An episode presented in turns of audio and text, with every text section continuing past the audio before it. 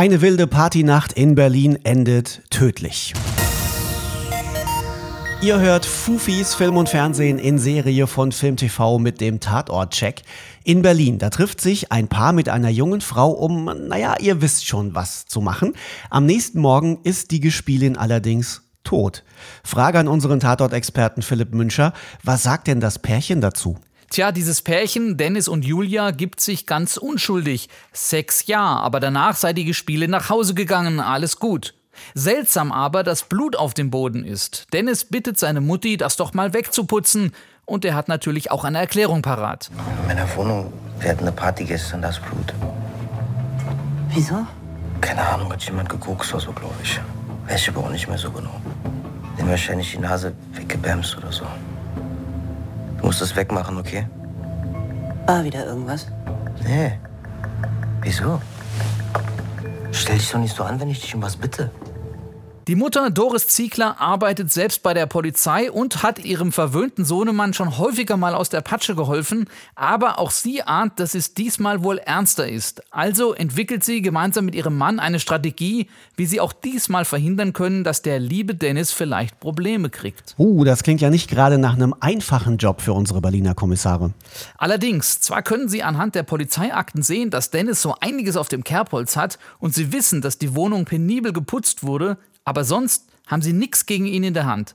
Die einzige Möglichkeit, die sie haben, ist also zu wühlen und zu sticheln und die Familie Ziegler so weit zu piesacken, bis vielleicht irgendwann einer die Kontenance verliert. Wenn der Junge das war und die Eltern wissen es, dann müssen die sich nur einig sein. Dann sind wir gekniffen. Nee, wieso denn? Sorgen wir eben dafür, dass es nicht sind. Gucken, wie viel Druck die aushalten. Druck? Womit?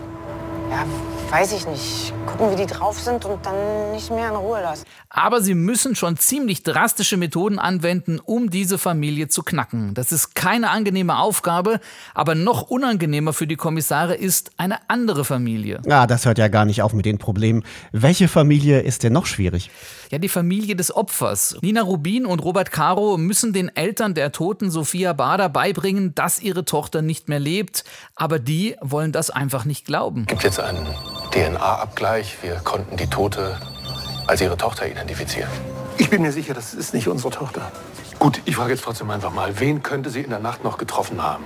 Freunde oder Kommilitonen, Verwandte? Mein Mann hat doch gerade gesagt, diese Frau kann nicht unsere Tochter sein. Sophia schläft nicht mit irgendwelchen Leuten. Ich habe meine Tochter gut erzogen.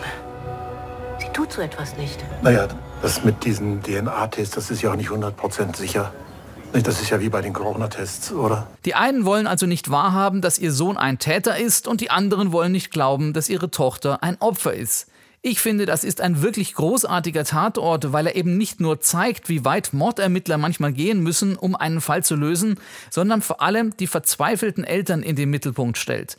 Eltern, deren Kinder einfach nicht so leben, wie sie es gerne hätten und die mit allen Mitteln versuchen, das zu verdrängen, die Kinder zu beschützen und ihre heile Welt sich einfach nicht kaputt machen lassen wollen von dieser verdammten Realität. Ein wirklich schwieriger Fall für die Berliner Kommissare.